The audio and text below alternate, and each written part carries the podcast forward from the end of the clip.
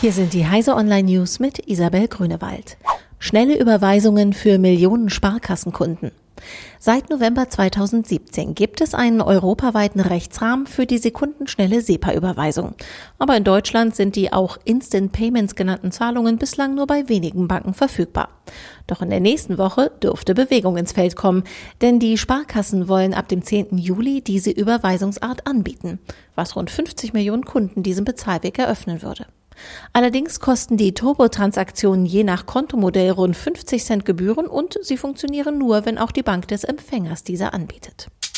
Gigabit-Internet für NRW, Schleswig-Holstein und Stuttgart. Der Weg in die seit Jahren beschworene Gigabit-Gesellschaft nimmt hierzulande Form an. In Nordrhein-Westfalen und Schleswig-Holstein haben sich Bündnisse zwischen Politik und Wirtschaft zusammengeschlossen, um bis 2025 einen flächendeckenden Ausbau von Gigabit-fähigen Netzen zu stemmen.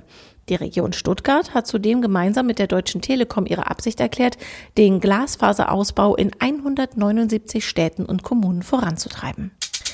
Kim.com darf an die USA ausgeliefert werden. Im Kampf gegen seine Auslieferung an die USA hat der in Neuseeland lebende deutsche Internetunternehmer Kim.com eine juristische Schlappe erlitten. Das oberste Berufungsgericht in der Hauptstadt Wellington bestätigte zwei Richtersprüche, denen zufolge eine Auslieferung aufgrund der Beweislage rechtens wäre. Dem als Kim Schmitz in Kiel geborenen Gründer der Internettauschplattform Mega Upload werfen US-Ankläger unter anderem Copyright-Betrug im großen Stil sowie Geldwäsche vor.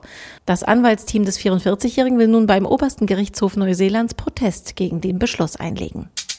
Bundesliga-Trainer dürfen während des Spiels Mobilgeräte nutzen.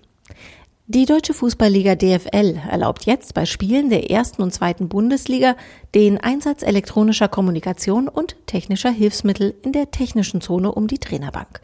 Ab der kommenden Saison könnten Trainer etwa Mobilgeräte zu Taktik- und Coachingzwecken einsetzen oder um mit Mitgliedern des Trainerstabs auf der Tribüne zu kommunizieren. Diese und alle weiteren aktuellen Nachrichten finden Sie auf heise.de.